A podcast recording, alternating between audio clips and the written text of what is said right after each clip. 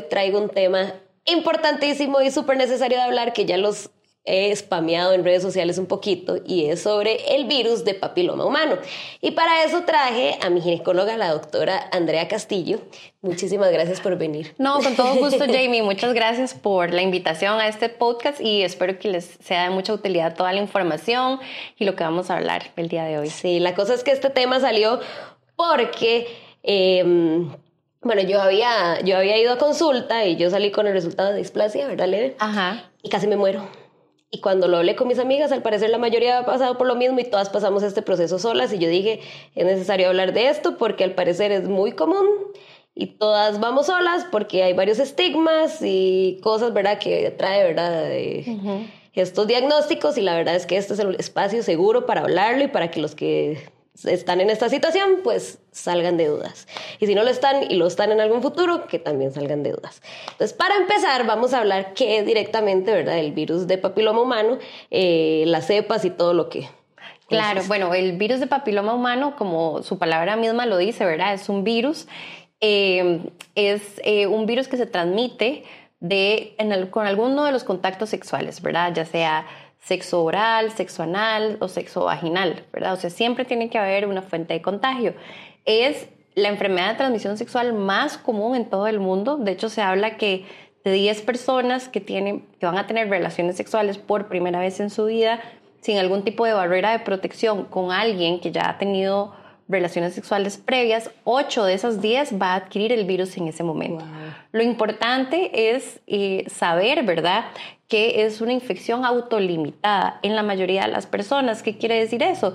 Que como cualquier otro virus, ¿verdad? Uno entra en contacto con él y tu sistema inmune debería tener la capacidad de poderlo eliminar. Ahora, hay diferentes grados eh, de virus, ¿verdad? Dentro de los casi 200 tipos que tenemos en, en el mundo. Casi nada. Eh, que son de alto grado, ¿verdad? Que son, más fuertes, son más virulentos, y los de bajo grado, que tal vez son como un poquito más leve, ¿verdad? Como su palabra lo dice, el proceso de infección o lo que nos puede llevar a cabo.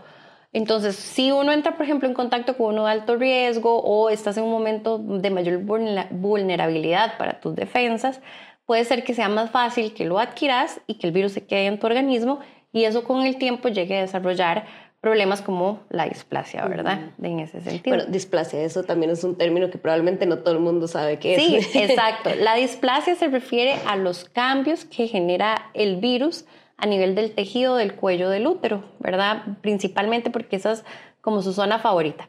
Por eso es que nosotros insistimos tanto en las campañas, hágase su papá Nicolau, revísese, porque son eh, cambios microscópicos, o sea, que solo se pueden ver al microscopio y que en la mayoría de casos no da ningún síntoma, o sea, no te da como un flujo específico, un dolor específico o un olor específico, ¿verdad? Usualmente se puede presentar ahí de forma muy silenciosa y cuando ya da síntomas quiere decir que ya puede ser que esté un poquito más avanzado.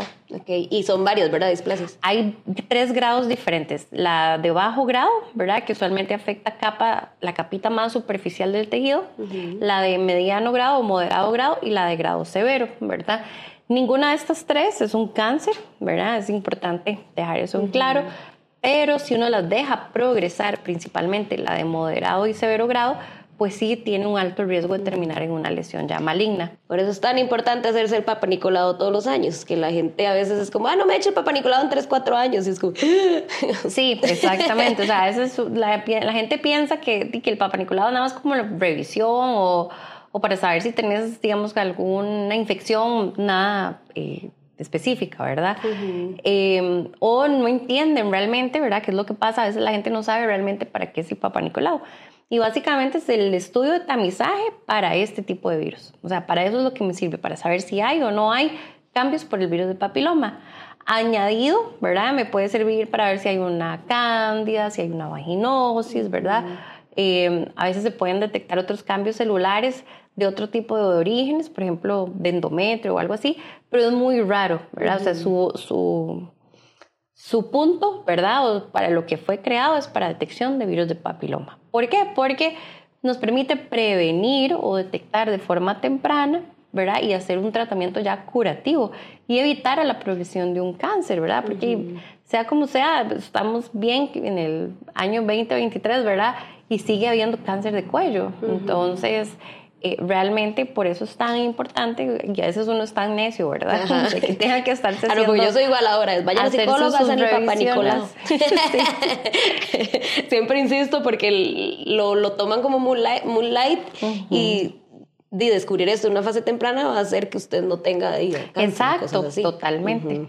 Eh, hablando de, de, cómo se contagia, yo tenía, bueno, tuvimos varias preguntas de la gente, ¿verdad? Que yo hice, entonces me salieron como preguntas específicas, pero por ejemplo, que si se transmite, ya sea que por uso de navajillas compartidas, o si fuera del contacto sexual, etcétera, ¿cómo se contagia el Sí, en realidad eh, es meramente por contacto sexual, por alguna de las tres vías que te dije, ¿verdad? Ya sea vaginal, anal, eh, anal, anal eh, vaginal eh, oral o digamos que se que incluya eso exacto que incluya alguna de estas. Bueno y obviamente con la parte de, la otra parte de la otra pareja verdad eh, que igual puede darse en relaciones homosexuales o en relaciones heterosexuales. Entonces, cualquiera de las dos personas que lo, lo, tenga lo puede contraer a su pareja. Eso es importantísimo porque yo estaba hablando con mi familia, creo que estaba hablando de esto, de que ¿verdad? fueran a hacerse Papa Nicolau, y entonces una de mis primas me dijo, ah, pero solo le da a los homosexuales, y yo, no, entonces, que por, por alguno que tuviera de una vez era como, ah, usted quién sabe qué hizo anal.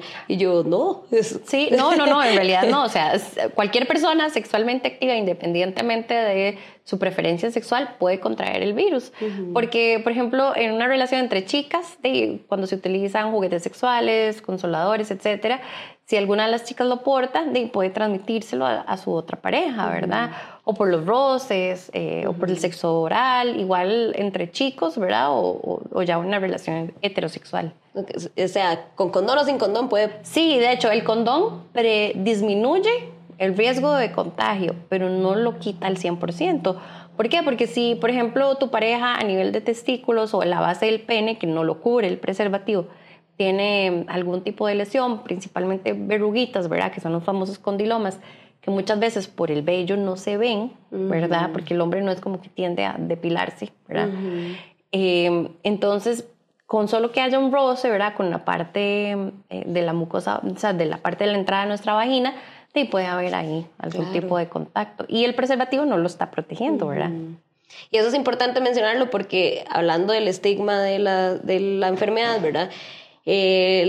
Cuando una mujer sale diagnosticada así, lo primero que dice es culpabilidad, ¿verdad? Sí. Eh, o que es una promiscua, o hay gente que tal vez tuvo relaciones una vez y, se le pegó, o sea, es, no tiene nada que ver con su tipo de vida sexual, es algo que es como, yo lo había oído en un TikTok, un doctor mencionaba que es la gripe de las enfermedades de transmisión sexual. Más o menos, sí, exacto. es como el COVID, no mentira. No, no es como el COVID, pero eh, sí es, digamos, algo muy común y eso es lo que, que uno inclusive lo ve, digamos, dentro del, de esta parte, ¿verdad? De la parte médica, uno lo ve y la gente tendía, ¿verdad? O, estigmatizaba a la pobre señora que llegaba con cáncer de cervix, decía, ay, quién sabe, ¿verdad? Es que el marido, ah, es que...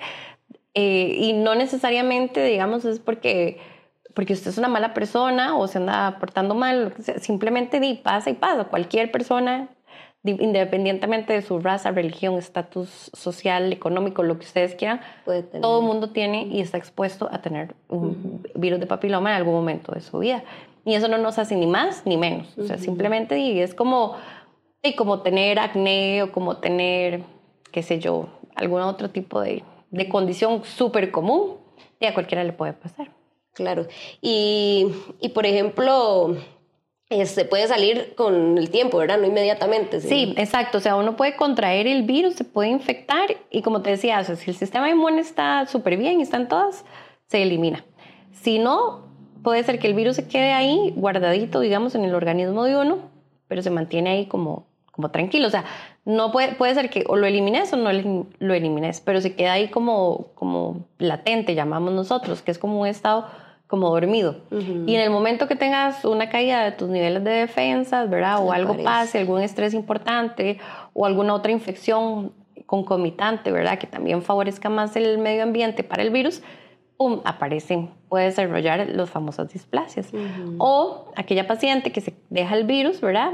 Eh, y su sistema inmune no anda así como muy allá, ¿verdad? Y ya con el tiempo se va a desarrollar una displasia. Que es independientemente. Entonces, eh, esto lo digo porque, hablando, ¿verdad? Yo puse lo de las vacunas en una de mis historias y una muchacha, varias me comentaron como su situación, lo que habían pasado, lo mal que se habían sentido. Y una hasta me comentó que, el novio la terminó porque le dijo que quién sabe con quién le había dado vuelta. Y yo probablemente fue él y no se dio cuenta. Exactamente, o sea, es muy difícil saber porque en realidad, eh, para saber si tengo o no tengo el virus, sea como sea, es una prueba un poco cara, ¿verdad? Eh, hay que hacer eh, o sea, tienes que sacar tu cita para que te tomen la muestra, ya sea hombre o mujer, ¿verdad? El hombre con su urólogo respectivo. Y sea como sea, si es una prueba un poquito costosa, que actualmente la em, Asociación Americana de Patología Cervical sí recomienda que toda mujer a partir de los 30 años debe tamizarse por lo menos cada dos o tres años para saber su estatus del virus, por, eh, porque el Papa Nicolau sí tiene un 25% de fallo. ¿Eso qué quiere decir? Que puede ser que un 25% de los casos no detecte algún cambio pequeño, ¿verdad? O sea, de alguna lesión muy, muy, muy pequeñita inicial acerca del virus. Entonces, a partir de los 30, que es cuando hay más prevalencia de estas condiciones y que el sistema inmune no tiene como esa capacidad ya al 100% de poder eliminar una lesión que se está produciendo, entonces dice, bueno, mejor tamice a la paciente para saber si tiene el virus o no lo tiene. Si lo tiene, hágale un seguimiento más estricto cada seis meses. Si no lo tiene, que siga su control rutinario. Pero, sea como sea, es una prueba que sí tiene cierto valor económico, ¿verdad? Y no cualquier persona puede ir y estarlo pagando, ¿verdad? Entonces, eh, es un poco difícil saber a lo que iba, ¿verdad? Si tu pareja lo tiene o no lo tiene. O sea, tendrían que hacerse los dos en ese momento la prueba para saber si están o no con el virus de papiloma. Y a partir de ahí, ya si a usted le sale algo, bueno, ahí ya son otros, tratamientos. otros 100 pesos, ¿verdad? Ya hay algo hubo, pero es un poco difícil. Entonces, en realidad, o sea, háganse el Papa Nicolau, háganse su revisión todos los años. Eh, si nunca han tenido flujos, infecciones, y empiezan que un flujo por aquí, se trata, al rato vuelve, eh, ensangrado con la relación sexual, uno usualmente nota, ¿verdad? Que la cosa no anda como, como lo normal. Entonces mejor vaya, revise si tiene dudas. Eh, hágase el estudio, ¿verdad? O sea, realmente vale la pena. ¿Y, cómo se piden esas pruebas, digamos? Se hacen con la misma muestra del Papa Nicolau. Entonces, esa la hacemos. En los hombres ya ahí sí sería con el urólogo, ¿verdad? Usualmente los que le, hacen es como un hisopado o un raspadito del cañito de la orina, digamos, que es la uretra. Y de ahí se manda analizar usualmente. Es así, ¿verdad? porque eso es importante, porque tal vez los hombres no están muy conscientes de que... Bueno, yo había oído como que la prueba no era tan, para, tan certera para los hombres, pero no No, no, o sea, si se hace por PCR, que es la que se hace en las mujeres, sí debería de ser, ¿verdad? Pero ya eso es como más del campo de los urólogos, ¿verdad? En las chicas sí es 100%. Obviamente no se tamiza por los 200 tipos, pero sí los de mayor alto riesgo para lesiones en el cuello y los de bajo riesgo para lesiones, ya sea de condilomas o displasias de bajo grado. Y con lo de los síntomas que también me preguntaron, bueno, ya vimos que puede haber verrugas, puede haber no, puede haber que la mujer no presente absolutamente nada, hasta es igual con, o sea, con los hombres también pueden no tener verrugas. Los hombres eh, usualmente, digamos, ellos no van a tener como un flujo o algo así. Lo principal con ellos son las famosas verruguitas, ¿verdad? Que son los condilomas. Y el hombre es más un portador, ¿verdad? Eh, obviamente pueden desarrollar cáncer de pene, lesiones displásicas, igual en el ano. Es poco el porcentaje, pero igual lo pueden desarrollar. Ok. Ok, es que esa era una de las preguntas que me habían hecho y yo tengo que preguntarlas. Em, bueno, como la prueba ya lo vimos también y ahora el tratamiento.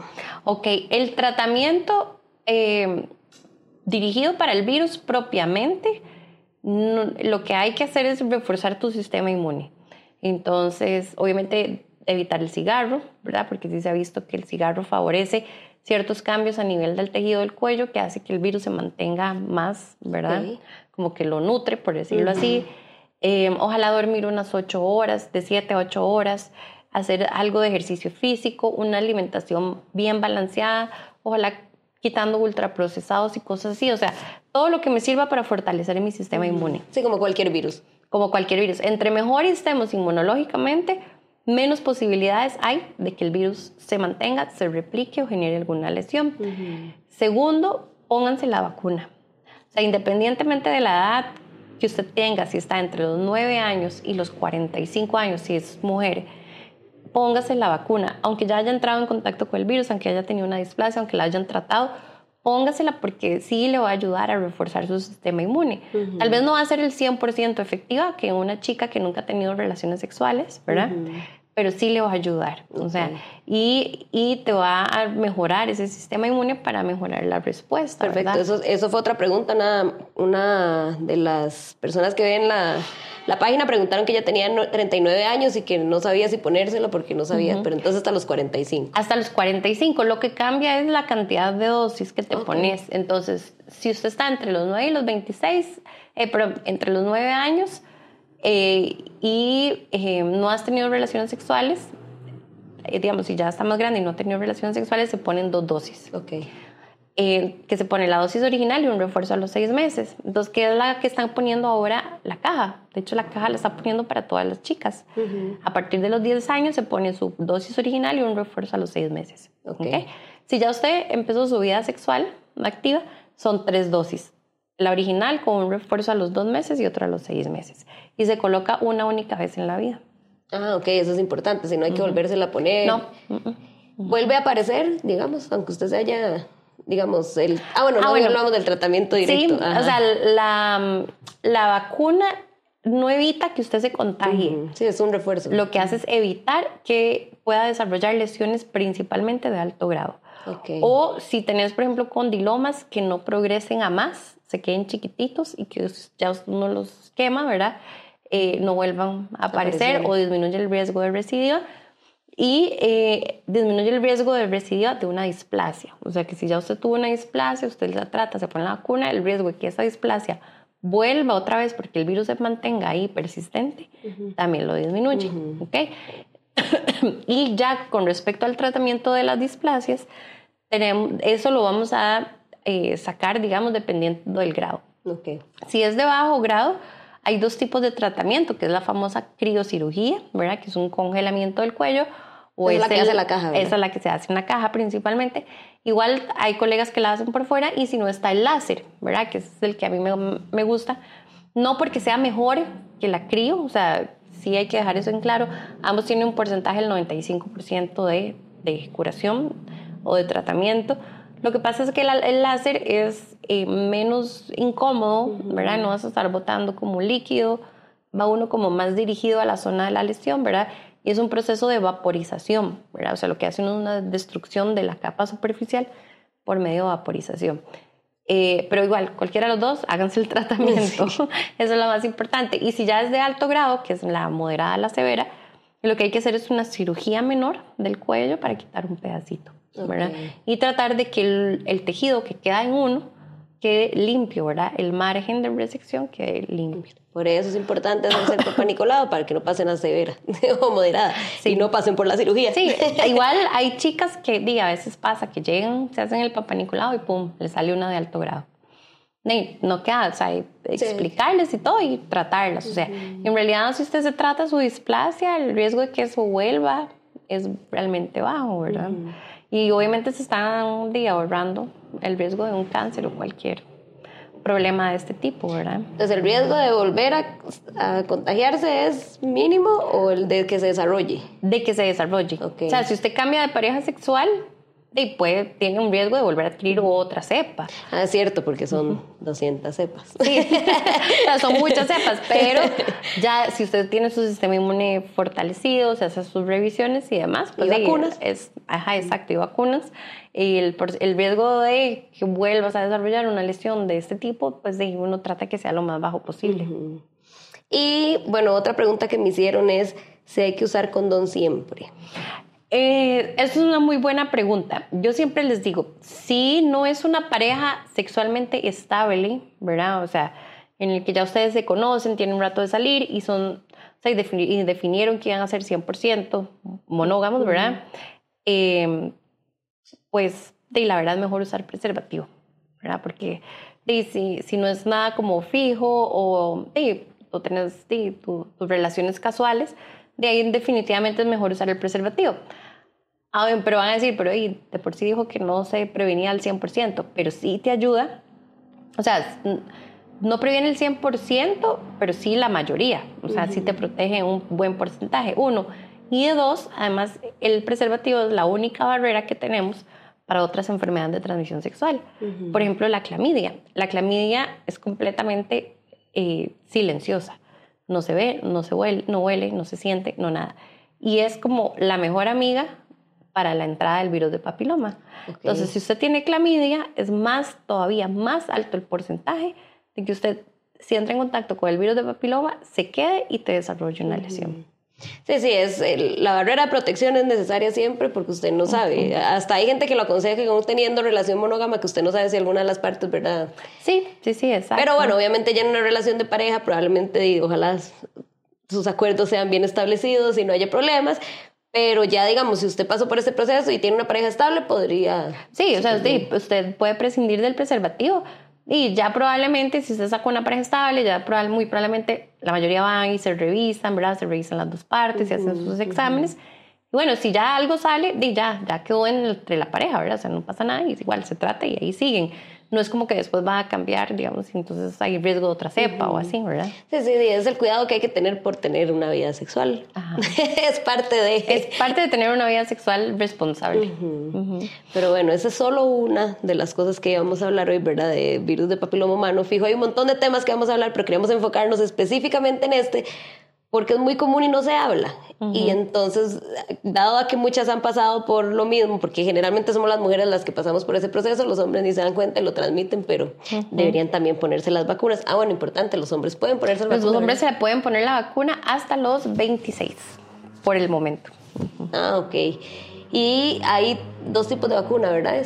Sí, hay, está la, ahorita está la Gardasil convencional, digamos, eh, que de hecho es la única que hay en el mercado está la de cuatro cepas, que es la que de hecho está poniendo la caja y la que se ponía hasta hace dos años, eh, que me cubre para el virus 611, que son los principales de condilomas, 1618, que son los principales que se asocian para cáncer. Y ahora, del año pasado para acá, salió la nanovalente, que está hecha con nueve cepas, siete de alto riesgo y las dos de bajo riesgo que les dije ahora. Entonces, eh, digo, obviamente, yo siempre les digo, o sea, la que consigan, póngansela. Y la que económicamente puedan, pónganse. Sí, porque son un poquito cariñosas. Pero vale la pena. Sí, sí, sí, vale la pena total. Y si tienen eh, hijas, sobrinas, hermanas, primas, que están eh, entre los nueve añitos, diez añitos y los quince, porque la caja el año pasado al final se había prolongado a los quince años, no sé si ya lo habrá mantenido, porque se iban a vencer unas vacunas entonces ampliaron la cobertura. Eh, pregunten en sus centros de salud y vayan y se las ponen. La caja la está poniendo gratis. Sí, aprovechar, digamos. Pero bueno, el, con la parte de las vacunas, eso me lo habían dicho, ¿verdad? Que si los hombres podían, ya lo vieron, ya resolvieron, no necesitan nada médico, si no pueden ir o... No, no, nada más van a la farmacia o al centro médico y van, se la aplican. Perfecto, creo que resolvimos la mayoría de las preguntas. A ver, ajá, las cepas, cómo se... Sí. Ah, bueno, lo de las navajillas, si fuera el contacto sexual. Sí, eso sí, no. O como sentarse en la taza del interior, así, eso no. como los que decían que así quedan embarazadas, no. Pero perfecto, más bien muchísimas gracias por acompañarnos. Con todo gusto, de eh, verdad. Yo voy a dejar el espacio, digamos, para por si después del episodio tienen varias preguntas, entonces ahí podemos hacer un envío o algo si quedaron algo no resuelto. Si no, pueden seguir a la doctora en el Instagram como la doctora Andrea Castillo, ¿verdad, Cisal? Ajá, doctora Andrea Castillo. Andre Castillo. Ok, perfecto.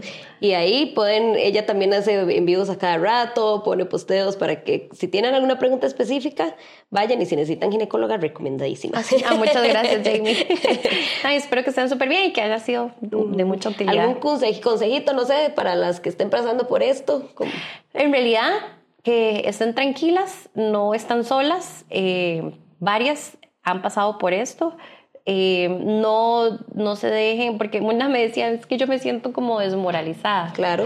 y, y, es por ese tabú, o sea, no dejen que, que los tabús eh, las hagan sentir así, convérsenlo de fijo, alguien más en su familia, amistades o lo que sea, ¿verdad? Como te pasó, a vos. Eh, ha pasado por esto y para eso estamos de los, los especialistas en este campo, para ayudarles, acompañarles y todo tiene tratamiento, eso es lo más importante. Y pueden tener una vida sexual plena y tranquila después de que, de que se trate. Como digo yo, a veces son medias chispas del oficio, ¿verdad? Exacto, no, y yo por eso justo ahora le decía a Sofi, que es la que produce, la productora favorita, eh, que, que no sabía si decirlo o no, y después dije, no, el enfoque que yo quiero dar es que la gente se sienta cómoda hablando de ese tema. Entonces, en mí también me pueden, o sea, yo tuve un diagnóstico leve, pero probablemente hay uno moderado severo que no quieren hablar. Y cuando yo hablé con mis amigas, porque yo todo lo hablo, me di cuenta que la mayoría pasó por esto sola y yo no debería pasar por esto sola cuando es algo tan común. Aún si es una enfermedad también diferente, o sea, háblenlo, porque pasar por este proceso solo es súper difícil.